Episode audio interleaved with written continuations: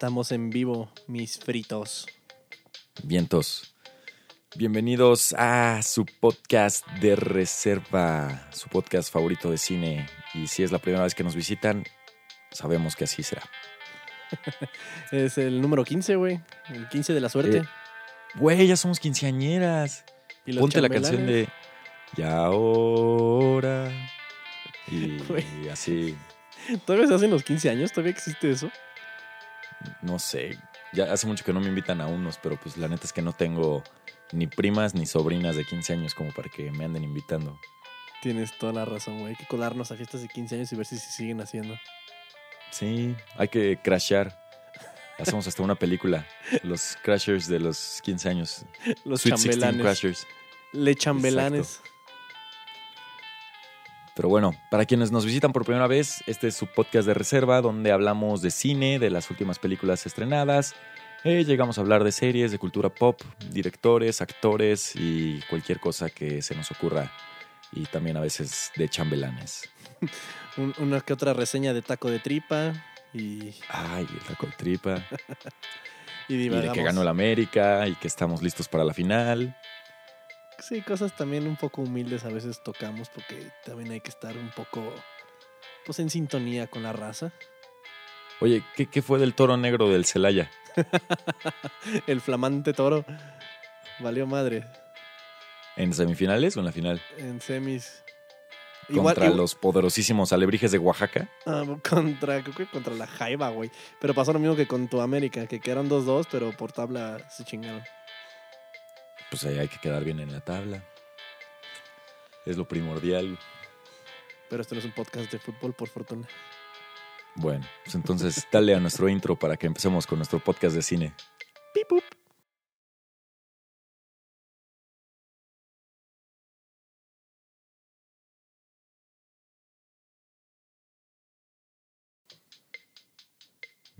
Vientos. Oye, güey, pues Knives Out y Mystery Murder esta semana. Ok, entre navajas y secretos. Espérate, antes de eso, ¿estás listo para la pregunta del día? Ah, sí, a ver, échale, échale, échale, échale. o sea, tienes que contestar hasta que yo acabe, ¿ok? No te vayas a adelantar. Ok. Entonces, la pregunta de la semana es, si te dieran a elegir entre un millón de dólares y casarte con Ana de Armas, ¿me invitarías a la boda? Güey, ¿sabes mi respuesta? Ana de Armas, la TQM. Se me hace hermosa, güey. Hermosa. Y lo confirmé más en esta película. ¡Wow! ¡Qué guapa es, güey! ¡Qué bonita es, güey! Sí, sí, porque es eso. O sea, es bonita y tiene como una personalidad así que te atrae. Mi papel favorito de ella siempre va, a ser, siempre va a ser Joy. Joy de Blade Runner es lo mejor. Sí. Pero Ana de Armas TQM. No, y ahora, ahora se viene como Femme Fatal en la nueva de James Bond. Ah, es una chica Bond, ¿verdad? Sí. ¡Oh! sí, es Ana de Armas. Si no la conocen, googleenla. Cubana. Si no han visto Blade Runner 2049, la están cagando durísimo. Sí. Y también creo que sale Hot en una película de... De Keanu Reeves, una que se llama Knock Knock. Ajá, que es de Eli Roth, ¿no? Sí, creo que sí. Creo que ese güey la produjo nada más. Ah, ok.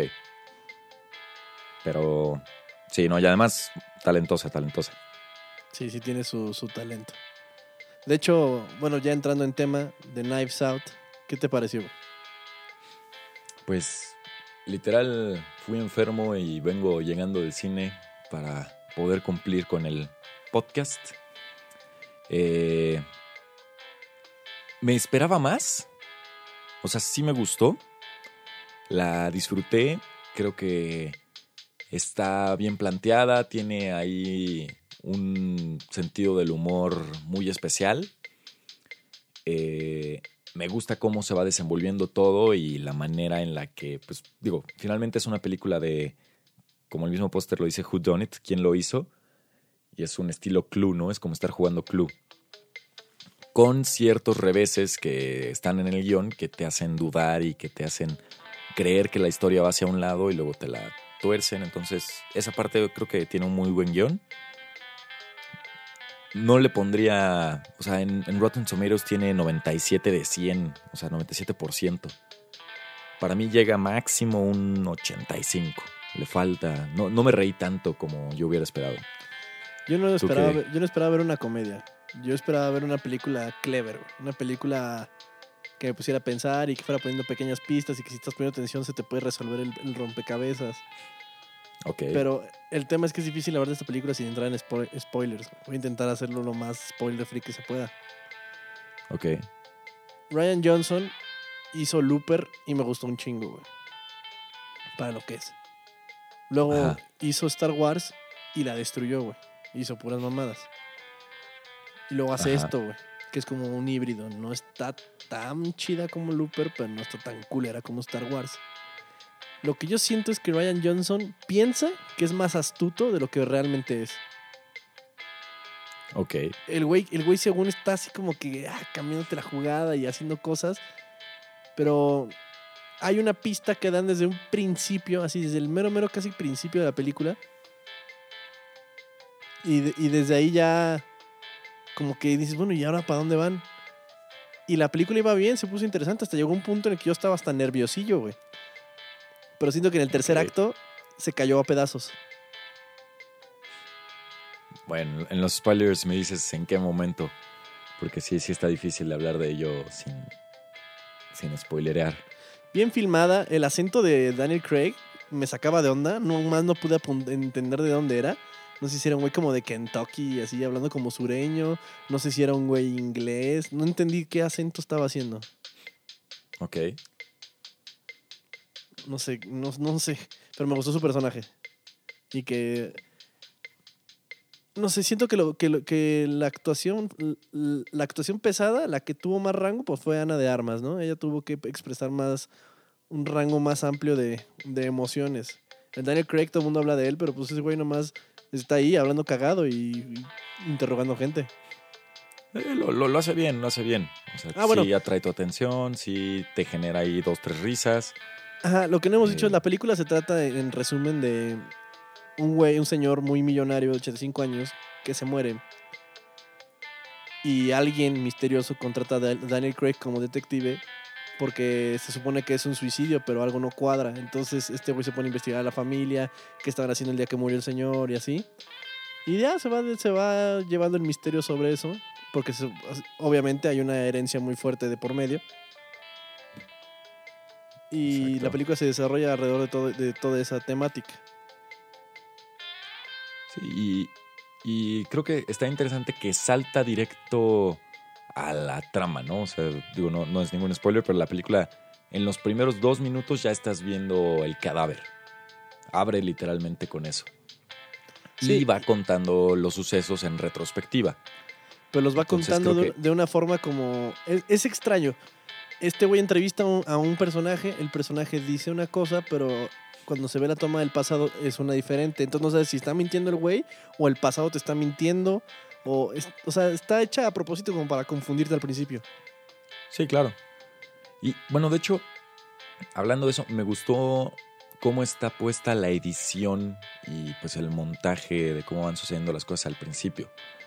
O sea, esta contraescena donde de repente estás viendo al detective, o sea, antes de que entre ya en escena Daniel Craig, estás viendo a un detective interrogar y a uno de los sospechosos siendo interrogado y de repente vuelves al detective y vuelves al sospechoso, pero ya te cambió de sospechoso y, uno contesta lo del otro y esa parte se me hizo como, eh, como gimmick de edición entretenida. Sí, filmada muy, muy competente. Me gustó la locación, todo está muy, o sea, está muy bien hecha. Es algo que hace Ryan Jones. Sus películas no, son, no están mal hechas. Sí, ¿no? Pero le dan total, es que es algo que no, yo no puedo entender, le dan a este güey total y absoluta libertad creativa y el güey, no, o sea, no, sé, no sé quién le dijo que, es así, de, que es muy bueno, porque no lo es. Es un güey bueno y ya, pero el güey está muy crecido y lo siento como muy protegido, güey, por Hollywood. Como que nadie puede pues hablar mal de él y lo, y lo veo en las reseñas de Rotten Tomatoes de esta película. Como, que, como, que, lo tiene muy apapachado, ¿no se te hace? Pues, de hecho, no había buscado su carrera hasta ahorita, en este momento la googleé Y la neta es que no tiene tanto bagaje como para que ya estén diciendo a Ryan Johnson Film y, o sea, que lo estén alzando por todos los cielos cuando Star Wars The Last Jedi provocó tanta polémica. Entonces, pues sí puede ser que sí lo estén. Sí debe de ser protegido de alguien. De alguien ahí pesado. Un Sí, sí, sí. Spielberg, un. De alguien, güey. Está, está bajo la ala de alguien y le dan Sí. total libertad, crea- libertad creativa. No sé qué pedo hay. Está bien que haga su chamba y que saque las películas y ok. No es mi, no es mi mood ese güey. Pues sí. Digo, yo, yo- yo- a mí no me hizo enojar The Last Jedi. Y ya lo comentaremos en dos semanas que veamos la última película de Star Wars. Yo sé que a ti te, te pone fúrico. Eh, pero bueno, esta película en específico la, la disfruté. Me esperaba más porque creo que para mí sí la alzaron las críticas, la alzaron los comentarios en Rotten, eh, todo lo que estuve viendo sobre ella. No me decepcionó, pero pues sí, esperaba reírme más, esperaba, no sé, algo diferente. O sea, una película Pero- más ridícula que vimos a- a- a prin- bueno, casi cuando empezamos el podcast, la de La boda sangrienta, Esa sí me hizo reír un chingo. me gustó más. Y era más absurda. Sí, Y, y era, Sí, sí. ¿sabes? Era parecido entre que es una familia rica, eh, eh, como media loca, en una, en Sí. una locación de una mansión muy chingona. sí, muy similar. Yo también estaba pensando mucho en eso, así, del parecido que tenía con esa película. Pero esta como que no quiere ser el- absurda y luego quiere ser seria. Y así como que el giro principal, yo lo vi venir a kilómetros, güey. Pero te digo, esto, esto solo se puede hablar en spoilers. Pero en general, la película, puta, ¿la recomiendas? ¿Recomendarías a una persona así, oye, güey, ¿qué puedo ver en el cine? Sí, sí la recomendaría. O sea, tampoco es como que diría, no, no, no la vayas a ver, pierdes tu tiempo. O sea, sí vayan a ver al cine. Eh, tampoco es vital que la vayan a ver al cine. No es como Ford contra Ferrari, que ahí sí tenían que ir a ver al cine por el sonido y por vivir la emoción de la película. Si se esperan a que salga en Netflix, tampoco es el fin del mundo. Si tienen tiempo, vayan a ver. Eh, pero sí, o sea, yo sí la volvería a ver. Híjole, yo El pedo es que cuando ves no. una película. O sea, creo que el pedo es que cuando ves una película de este estilo donde ya sabes cuál es el final, ya pierde su chiste. Sí, por completo. Y además, lo que te digo, Ryan Johnson piensa que es un güey muy astuto, pero te avienta las, las pistas y las cosas y el foreshadowing en tu jeta, así, huevos, güey, ¡pum! De putazo en el hocico. Y eso, eso no me gusta, no me gusta que me agarren tanto la mano. Ok. me, gus- me gusta que me hagan pensar un poquito más. Yo igual, si me dicen qué puedo ver en el cine, digo, pues, güey, si no tiene nada que ver y vas a ir al cine, pues ve a ver esta madre. Porque el Frozen no, no- no la vi, no, nunca la voy a ver. Pero sí, o Pues sea, sí. es una... eh, pues, si no tienes nada que hacer y vas a ir, ve a ver esa. O sea, güey, yo sí recomendaría esta antes de la otra que vimos, de Murder Mystery, de Misterio a Bordo. Híjole, yo solo llegué a la mitad, no la toleré. Así Ay, que, sí, no. a ver, pues háblame de esa, güey. Pues bueno, a ver, ¿hasta qué parte llegaste? Ah, cuando se suben al barco. No, man, no llegaste ni a la mitad, cabrón. Sí, no la toleré. Cuando, cuando están teniendo una conversación, este güey, la Jennifer Aniston, con la que es una actriz famosa o no sé qué pedo, Ajá. el cringe fue tanto que la tuve que quitar. No pude más, güey. Verde, culero. Y a mí Es- sí me haces verla toda. Este Adam Sandler está muerto por dentro, güey. Pues, güey, al rato hablamos de eso, pero el cabrón anda lanzándose para nominaciones ahora con una nueva película que se llama Uncut Gems. Que la neta no sé nada de ella, pero habrá que, habrá que verla. Pues sí, pero por lo pronto lo que ha hecho para Netflix, pura mamada. Pues sí. Pero bueno, ya hablando estrictamente de Murder Mystery, eh, es una película, o sea, si, si ver Knives Out entre secretos y navajas es como jugar Clue, eh, Murder Mystery es Clue en Europa. Y todavía más obvio en algunas cosas, ¿no? Por su tipo de personajes. Como caricaturas de sí la mismos, actriz ¿no? famosa, el mayordomo, el general, el... Literal parece que sacaron a cada personaje de Clue y vieron la manera de meterlo en la película. Yo de club solo he jugado la versión de los Simpsons. Ah, pues ahí estaba Homero y el jefe Gorgory. y- El señor Burns. Ah, no, matan a ese güey, ¿no? Ajá. ¿Quién mató al señor Burns? Entonces, pues la neta es que esta es una, una comedia muy sosa. eh, pues con un final prácticamente predecible, porque van atacando, se van fregando a todos los posibles testigos, los van matando, entonces al final ya te queda entre cuatro personas quién es el culpable. Entonces no, no, no tiene mucho chiste como esta que... Bueno, es que esta la tenemos que hablar en los spoilers porque la fórmula cambia bastante entre una película y otra. Sí, eso es lo que me gustó en un principio. O sea, como que en un momento me, me disgustó. Pero luego, di- luego me di cuenta que no era lo que parecía y dije, ah, ok. O sea, sí cambió la fórmula, pero sigue siendo lo mismo. Entonces como que se va Sí. poniendo interesante, se va poniendo interesante, va cambiando la fórmula y de repente ya hizo un giro de 360 y va otra vez normal, como, como empezó. Exacto. Entonces eso está bueno. Pero bueno, hablando de la del misterio a bordo, literal acaba... A ver, ¿tú quién hubieras creído que es el asesino? Nomás porque ¿Sí, sí viste la presentación de los personajes o ni eso? no, no llegué a eso. Pero sé que está... pues Sí, yo siento que es el mexicano, güey. Yo siento que es el güey este, el pinche Javi Noble.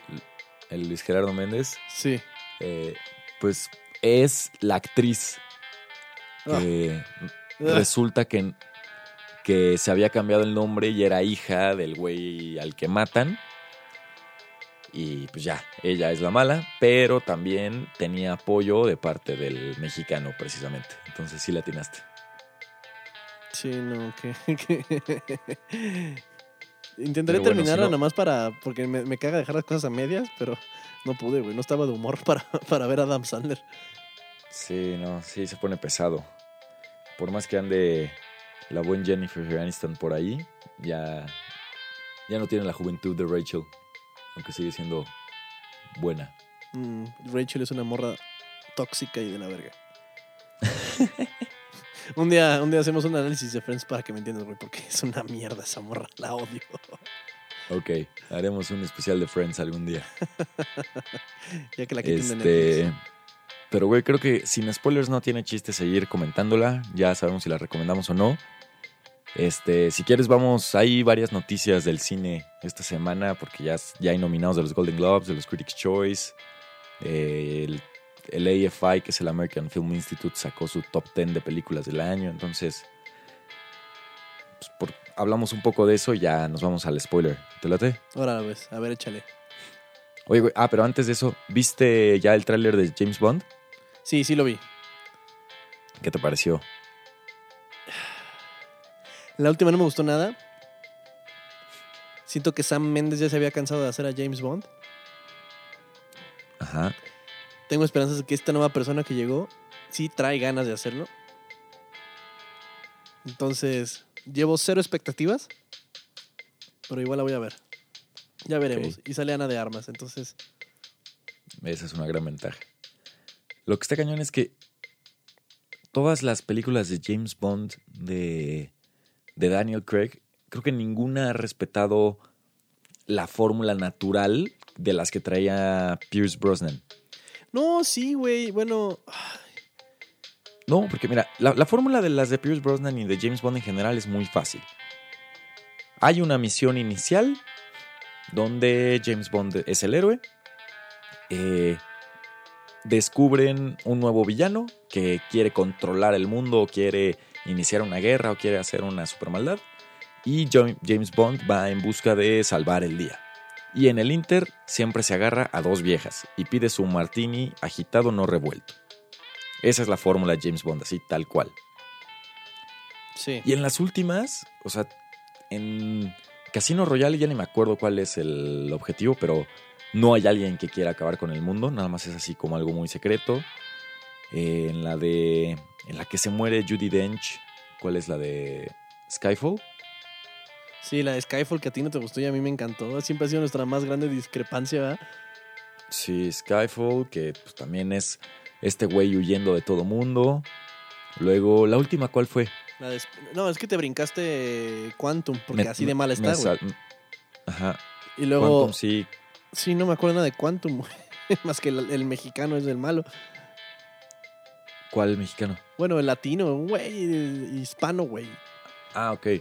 Pero, ¿cuál es? Hay una en la que el malo es Javier Bardem y una en la que el malo es Christoph Waltz, ¿no? Javier Bardem es de Skyfall y Christopher Ok. Waltz es la de Spectre, que Spectre fue la última de Sam Mendes. Que es de donde nace nuestro famosísimo desfile del Día de Muertos. Me gusta la primera secuencia de ese desfile, güey. Y siento que No, fue es buena, este- es buena. Siento que fue este Sam Mendes como ensayando, metiendo así su pie al agua para la película que acabo de hacer, la de 1917. ¿Sí has visto de Ok, esa? sí. Sí, sí, sí. De hecho, está, ahorita que lo comentemos, está en el top 10 de las películas del AFI. ¿Y para cuándo en México, cabrón? No sé, ¿eh? Hay Esa que de- buscarla. 1917 es una película de la Primera Guerra Mundial donde dos vatos, dos soldados se lanzan en una misión para llevar una nota muy importante y que puede salvar la vida de más de 1500 personas. Pero toda la película, el gimmick de la película es que está filmada como Birdman, que hace que parezca que todo es una, una- una sola toma. Exacto, todo Pero- en secuencia. El cinematógrafo que se rifó en esta película es Roger Dickens, güey. Nah, ese güey es una leyenda. El maestro, cabrón. Verde, güey. Pues todavía no aparece 1917 en los próximos estrenos de Cinépolis, ¿eh? Pero urge. Esa neta, tengo muchas ganas de verla. Sí, sí, urge. Oye, güey, pero bueno. Y el otro tráiler que se estrenó fue hoy, el de la nueva de Ghostbusters. No sé si lo viste. Sí lo vi y fue como, güey, queremos el, el- la audiencia de Stranger Things. Sí, literal.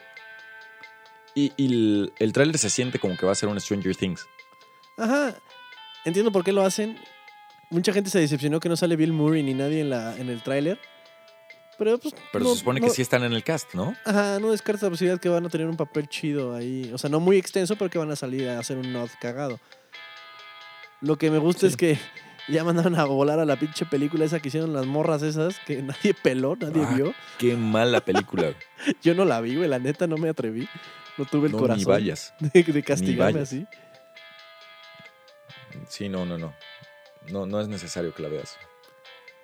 Yo creo que esto es lo que, lo que, la única forma que pueden meter a, al tema de Ghostbusters a las nuevas generaciones.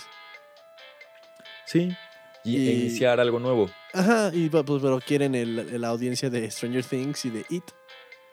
Sí. Pero, y, y también al mismo tiempo tiene esta cuestión de nostalgia, ¿no? Porque en el tráiler se ve ahí un personaje que interpreta Paul Rudd que les muestra así de cuando existieron los Ghostbusters y todo el, el desmadre que generaron en Nueva York y así. Entonces es una mezcla entre nostalgia y vamos por las nuevas generaciones para que sepan qué es Ghostbusters. Lo que ha estado haciendo Hollywood ya desde hace años y que ya, ya me está hartando. Pero pues, esto es, Pues una, sí, esto es una, un, IP que sí me interesa, que sí me gusta. Sí. ¿Crees que Ghostbusters está sobrevalorado? Ah, pues creo que muchas películas de los 80 están sobrevaloradas. No solo Ghostbusters. Pero siento que Eh. el mame alrededor de Ghostbusters es mítico. Es una gran película, me la paso padrísimo, pero güey, la gente se arranca las greñas, güey. Pues es que creo que mucho depende del contexto en el que se da la película, ¿no? Y los efectos especiales de esa época. Y digo, no sé, quizá también un poco del contexto social, que no, no lo conozco mucho. Pero, no sé, creo que cada película es grande en su época por algo. Y después ya se hace un mito, ¿no? O sea, se hacen películas de culto por el mito y, y la gente ya solo empieza a seguir el, el literal, el mame de, de Ghostbusters porque los demás les dicen que es buena y ya se olvidan de generar un criterio propio. Sí, sí, sí. Es mucho mame, me encantan, pero siento que, güey, o sea, la gente se mea por esas películas. Pero sí, el trailer está chido, está chingón y tengo esperanza de esa película. Igual voy a ver sin, sin ninguna expectativa, pero la esperanza está ahí de que no sea mala. Y Paul Rudd me Pues- cae de huevos, entonces Es un buen tipo. Oye, pero a ver, ahí te va. ya, ya vistos esos dos trailers, que creo que fueron los grandes estrenos de la semana, eh, esta es la lista del top 10 de películas del American Film Institute. Entonces, pues, obviamente solo son películas gringas, que finalmente es el 80% de nuestra cartelera en México, entonces tiene sentido. Entonces, están por orden alfabético, no, quiere decir que una sea mejor que otra, pero está 1917, la que acabamos de hablar de, de, de Sam Méndez. Está una que se llama The Farewell, que de esa sí no sé nada, no sé si tú has escuchado. No, no he escuchado nada. Bueno, está The Irishman, que ya la vimos, y sí merece estar ahí. Está Jojo Rabbit, que es la película de Taika Waititi, que es una comedia donde un niño tiene de amigo imaginario a Adolf Hitler, que no sé si viste el tráiler. Sí, sí lo vi, lo pasaron en la para antes de este de Knives Out. Se ve cagada. se ve una película un poco volátil para hacer hoy en día, ¿no? Cuando todo el mundo se ofende con tan solo ver un símbolo nazi. Entonces. Pues ha causado sensación en los festivales en los que se ha presentado, entonces algo debe de tener. Me gusta el sentido del humor del director. tiene, un, tiene un gran sentido del humor. ¿Viste la de Hunt for the Wilder People? No, esa no la he visto. Una película neozelandesa muy cagada y es del mismo cabrón. Ok. La voy a buscar. Este. Bueno, luego sigue Joker de Todd Phillips. Está Knives Out, la película que acabamos de ver. No mames, ni de broma. Antes, antes pongo Boda Sangrienta, güey. pues, ¿qué te digo? Cuando pertenezcamos al AFI, que, ah, pues mira, es el AFI. Sí, yo, soy, el, yo soy el dueño, cabrón. Tarde o temprano estás ahí.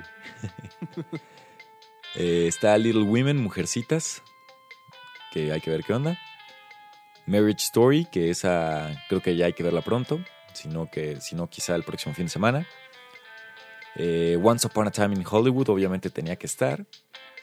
Y una que se llama Richard Jewell, que creo que la dirigió este, Clint Eastwood. Oye, Clint Eastwood, ¿no está la de Motherless ahí? No está Motherless. Que no hemos Que ya no la comentamos la semana pasada que, la fui a ver. Eh, si quieres, ahorita acabando esta lista ya te la comento un poco. Y Parasite está como mención especial, mención honorífica. Pero no es gringa. No, no por eso está como mención honorífica, por eso no puede estar tal cual en la lista. Pero bueno. Mira, no he visto la mitad. Y las que he visto, hay una que nomás no, no debería estar ahí, pero pues, ¿quién soy yo? Pues te digo que apapachan a Brian Johnson, ese güey está protegido, la mafia de Hollywood. Pero ¿por qué será, güey? O sea, tiene que haber ahí una razón detrás de todo eso. ¿Quieres que me ponga con teorías de conspiración? El güey tiene chantaje, tiene fotos, tiene información, puede caer, tirar la máquina de Hollywood. Nah, mames.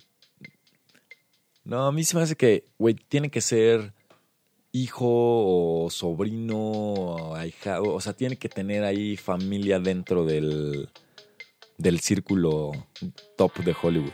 Sí, ha de ser hijo del papá, ¿verdad? Sí, el de la canaca, yo creo. Pero bueno, pues esa es la lista top 10 del AFI. Eh, salieron ya las nominaciones a los Globos de Oro y están las mismas.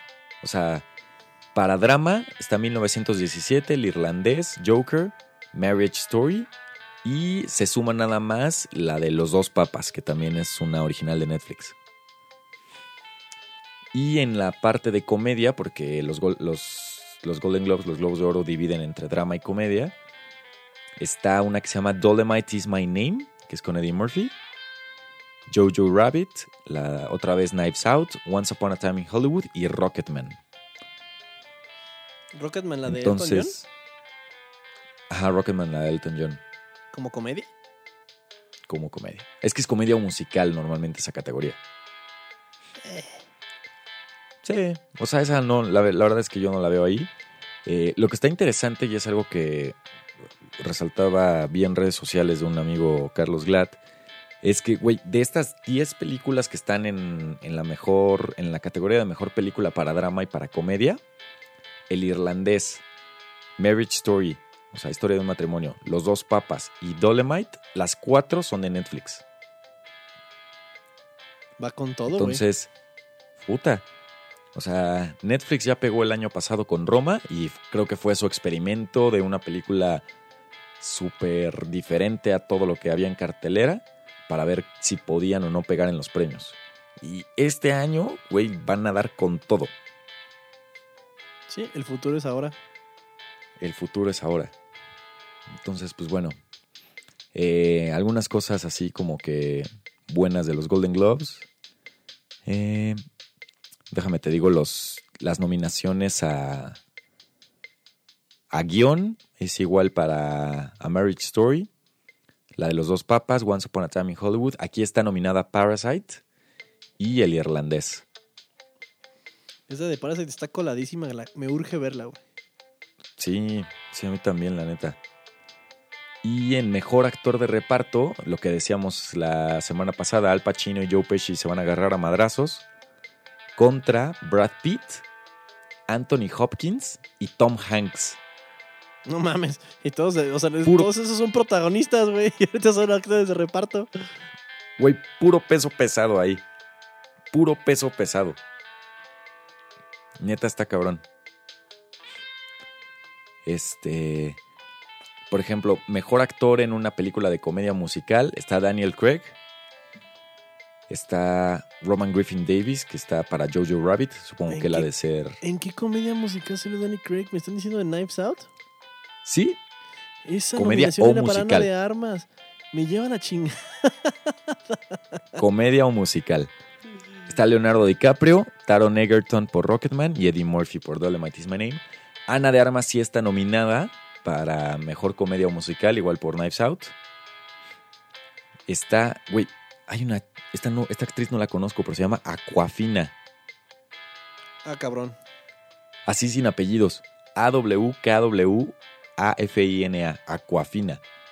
Ni puta idea. Sí, no, yo tampoco. Y pues bueno, eh, mejor actor está Christian Bale de Ford contra Ferrari. Eh, Antonio Banderas de Pain and Glory, Adam Driver por Marriage Story, Joaquín Phoenix por El Joker y Jonathan Price, que ese güey es el. El que era.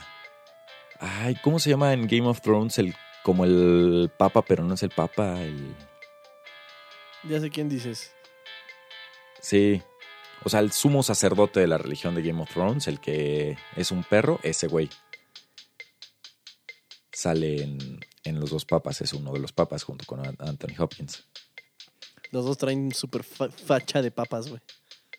Sí. Y pues bueno, mejor director, Scorsese por El Irlandés, Tarantino por Once Upon a Time in Hollywood, Sam Mendes por 1917, Todd Phillips por Joker y Bong Joon-ho por Parasite. Me regreso Entonces, a que quiero ver Parasite, cabrón. Pues lo bueno, lo que me da gusto es que ya vimos por lo menos la mitad de las películas que van a estar nominadas, porque luego... Sí, vemos una. Y hasta después de los premios salen en el cine aquí. O tardan en llegar tanto que tienes que verlas así todas un fin de semana antes. Sí, sí. Entonces está cabrón. Y bueno, de los Critics' Choice prácticamente es lo mismo. En Mejor Actor ahí se cuela Adam Sandler por la película que te digo de Uncut Gems. En Mejor Actriz está Scarlett Johansson por Mary Story, Lupita Nyong'o por la de Us, que yo sé que a ti no te gustó. Eh, aparece Charlize Theron, Renée Zellweger, eh, otra vez la Aquafina, que no sé qué onda con esa, esa actriz. Va a estar Willem Dafoe por Mejor Actor de Reparto en The Lighthouse. Eh, los cinco pesados que ya te había dicho, Tom Hanks, Anthony Hopkins, Al Pacino, Joe Pesci, Brad Pitt, Hoy van a estar buenos los premios, la temporada de premios de este año. Es, nuestro Super Bowl. Es nuestro Super Bowl, exacto. y sí, seguramente tendremos que hacer un especial cuando ya salgan, sobre todo los Oscars, ¿no? Que ya son la máxima de, de los premios y el, pues prácticamente son los últimos que se reparten. Sí.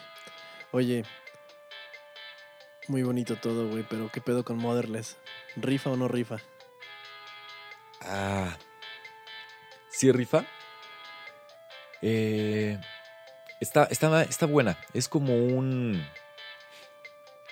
Ah, escuché la. Digo, me la, escuché medio distraído, pero escuché la entrevista que me dijiste de Joe Rogan con Edward Norton. Sí, que hasta casi hasta el final no hablan de su película. Pero es cuando más Ajá. tienen una conversación, güey. Es bien, es bien raro el Edward Norton. Como que no puede hablar, güey. Sí. No, está raro. Pero ahí dice Edward Norton una descripción de su película que creo que es lo más exacto que puedo decir, que es que su película es como una mezcla entre LA Confidential con eh, Rain Man, la de Tom Cruise y Dustin Hoffman. Un clasicazo. Sí, porque literal, o sea, sí es una película muy noir de, de detectives, de una femme fatale, de un misterio que no se ha resuelto y que a lo mejor nadie está siguiendo, pero que le causa intriga a un detective en específico.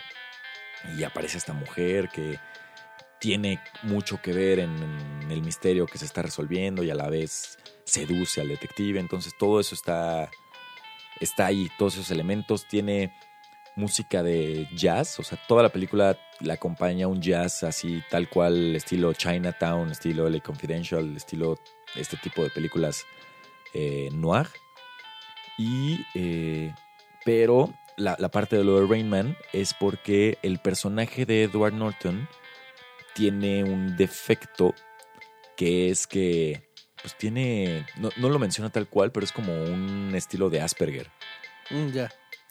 que literal de repente tiene que estar repitiendo las cosas o reacomoda las cosas en su cabeza y luego se suelta a decir insultos cuando en realidad no quiere decirlos, pero pues porque realmente lo siente, está ahí medio loco. Y eso lo hace para balancear el hecho de que tiene una supermemoria. Así se acuerda de, si tuvo una conversación hace dos semanas con alguien, se acuerda de todo lo que dijo esa persona. Entonces, pues es un buen balance porque no le puedes dar un superpoder como ese de una supermemoria a un personaje, a un protagonista, sin darle un defecto. Entonces tiene ahí un muy buen balance.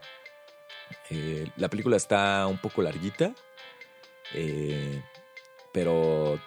Y, tiene un ritmo lento, pero pues la lleva bien y, y la verdad es que el, Edward Norton hace un buen trabajo dirigiéndose a sí mismo. Eh, mi recomendación es sí verla, pero en Celaya no va a salir. Qué mamón, güey. Qué mamón. Aquí todavía tenemos Zombieland en cartelera, cabrón.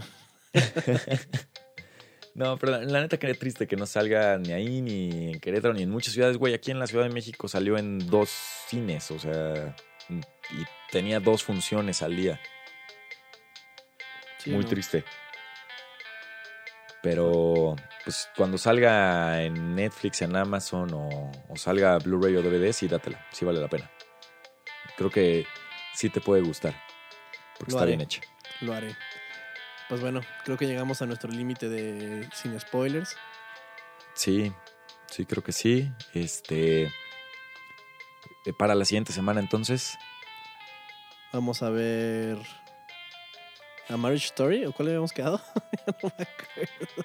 Sí, no, A Marriage Story de, de este director Noah Baumbach con Scarlett Johansson y Adam Driver, que me la recomendaron bastante. Y pues ya para seguirnos con películas que van a estar nominadas, la de los dos papas, ¿no? Que ya también está en Netflix. Sí, entonces va a ser un fin de semana de Netflixito, Netflix and chill. Ya se la saben, mi raza. Exacto, entonces para todos los que nos escuchan no hay excusa de que no me dio tiempo de ir al cine. Ya están las películas, ni siquiera es como que salgan el viernes. Ya están ahorita en Netflix, entonces en este momento, en cuanto acaben de escuchar el podcast, abran Netflix y pónganse al corriente con nosotros para que puedan echarse el podcast completo con Toy Spoilers. Fierro, pariente. ¿Algo más? Creo que estamos chidos. Yo creo que hay que meternos Vientos. en los spoilers. Va. Bueno, pues nada más saludos antes de irnos.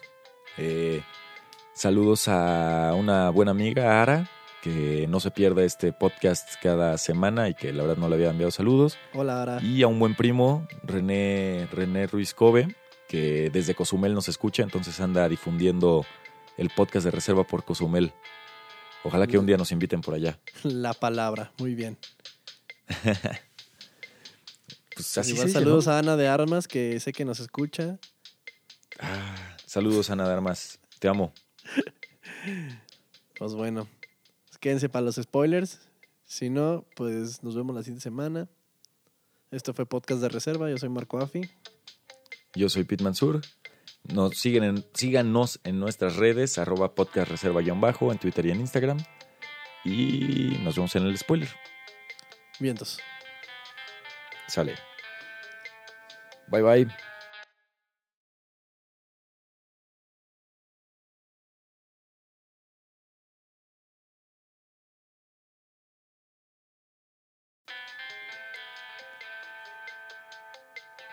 Ah. Pues date como magnate. ¿Le, va- le vas a dar por cronología? O sea, la, la pista que te avientan desde un principio, güey, que te echan muy en la jeta y que no, no la usan para nada, güey. Y que Ajá. sabes, y, y que sabes que es el smoking gun bien cabrón, con un detective que supone que es muy cabrón, es la mancha de sangre en el zapato de Ana de Armas. Bueno, pero tampoco es que te la avienten muy al principio, cabrón. Te la avientan en la jeta, güey. No, por eso, pero no te la avientan al principio. O sea, sí te la avientan en la jeta. O sea, hacen un close-up y, o sea, está cabrón cómo lo hacen. Pero es a la mitad de la película ya. No, es como, es como terminar el primer acto, güey.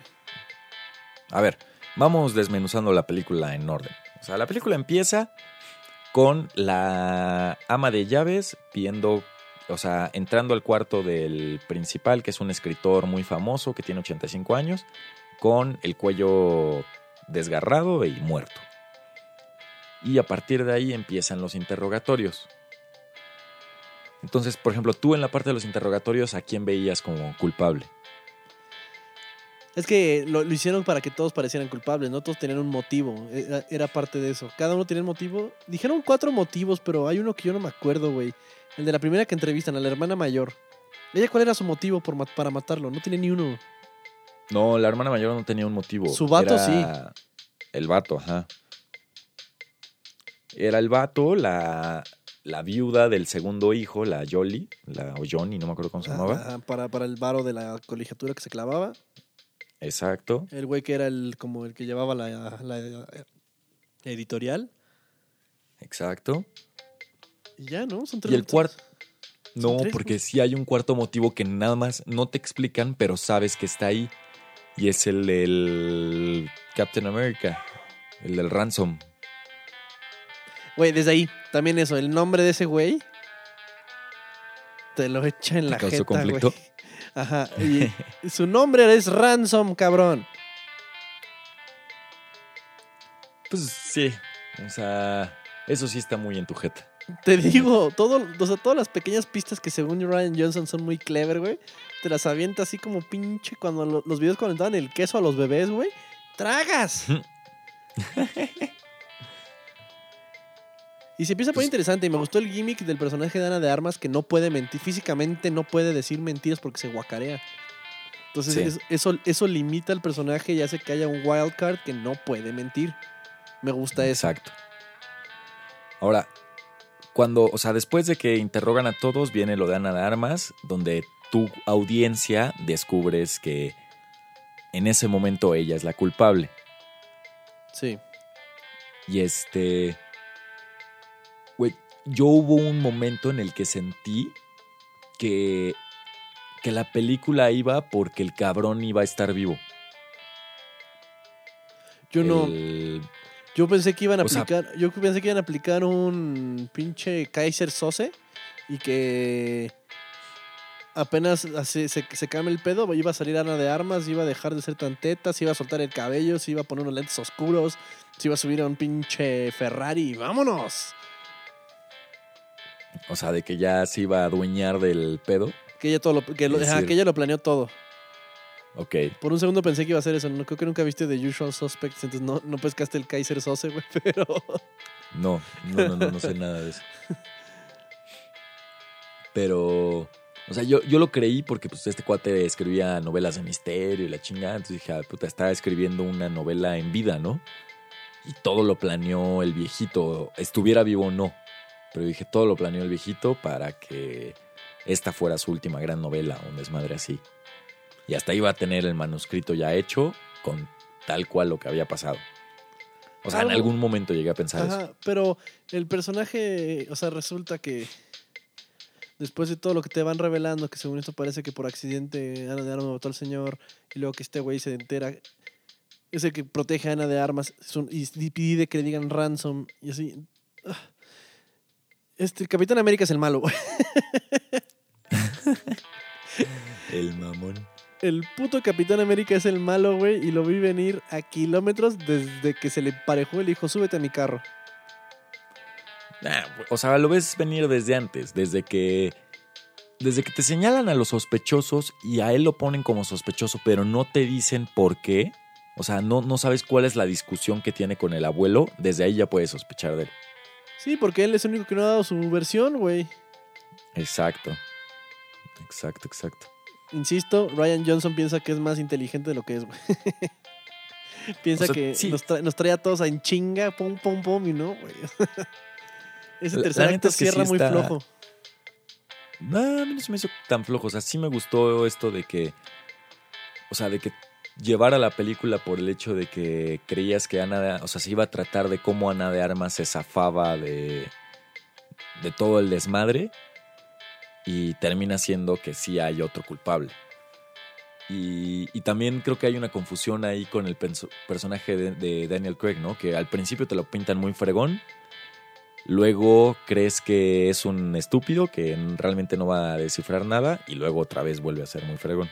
Ajá, le bajan el nivel de poder y de observación y luego se lo suben y luego otra se lo bajan y luego se convierte en Sherlock Holmes a la quinta potencia, güey, con solo ver un resultado. O sea, es muy. Es lo que te decía, es muy. Es inconstante su personaje. Y ese pinche acento que no sé de dónde riatas es. Pues. Eh, no, a mí no me molestó el acento. Se me hizo interesante. Verlo diferente al James Bond, ¿no? Que es creo su papel más icónico. Pues sí. Actorazo ese de Daniel Craig, pero la verdad, la ovación se la lleva Ana de Armas. Sí, y, me gustó también, o sea, como el mensaje que tiene la película con el personaje de Ana de Armas, de que, o sea, cuando haces las cosas bien y haces las cosas por, por querer ayudar y por querer eh, hacer lo que crees y sabes que es correcto, al final te salen las cosas como deben. Sí, sí, sí, o sea, como que la persona buena salió ganando, ¿no? Exacto. O sea, porque es el hecho de que ayudara a la, esta, la Fran y le salvara la vida y... No, me acuerdo qué otro detalle ponen. Ah, se me hizo un muy, muy buen detalle lo de cómo confunde la morfina con el ketorolaco. Sí, sí, todo eso está cagado, pero luego que resulta que este güey cambió los frascos y... Sí, pero que él, o sea, el Daniel Craig le dice, eres tan buena enfermera que realmente no te confundiste. O sea, si tú sí le estabas poniendo la medicina correcta porque supiste identificar la solución más que leer la etiqueta. Sí, claro, que por la pequeña diferencia en densidad y todo ya lo, se la sabía. Exacto. Pues Entonces, pues la neta, ese tipo de cosas está cool. Sí, sí, no, no o sea, no digo que es, que es una completa mierda, pero... Ah, no sé, siento que me agarró mucho a la mano la película. pues. Ahora vas a decir que eres muy listo tú. No, güey, soy un completo imbécil, güey, pero. pero me, sentí tonto, güey. Que me, que me agarraron la manita y me dicen, mira, ven por acá, esto es lo que tienes que ver. Ha habido películas peores en ese aspecto, creo. Ah, sí, claro. Sea, tampoco puedes decir que esta fue súper obvia. Pues no. Eh, pero no, no sé qué más hay ahí por comentar. El, cast creo que... Todo está chido. El cast en general cool. Bien logrado, cada uno tenía como su propia personalidad, bien hecho. Sí. Y por ejemplo, esta cosa de al final, yo, lo de la carta que lee esta Jamie Lee Curtis al final, eso sí lo vi venir también. Cuando este güey va y abre la carta que según esto lo, le escribe el papá a la hija para decirle que lo están engañando.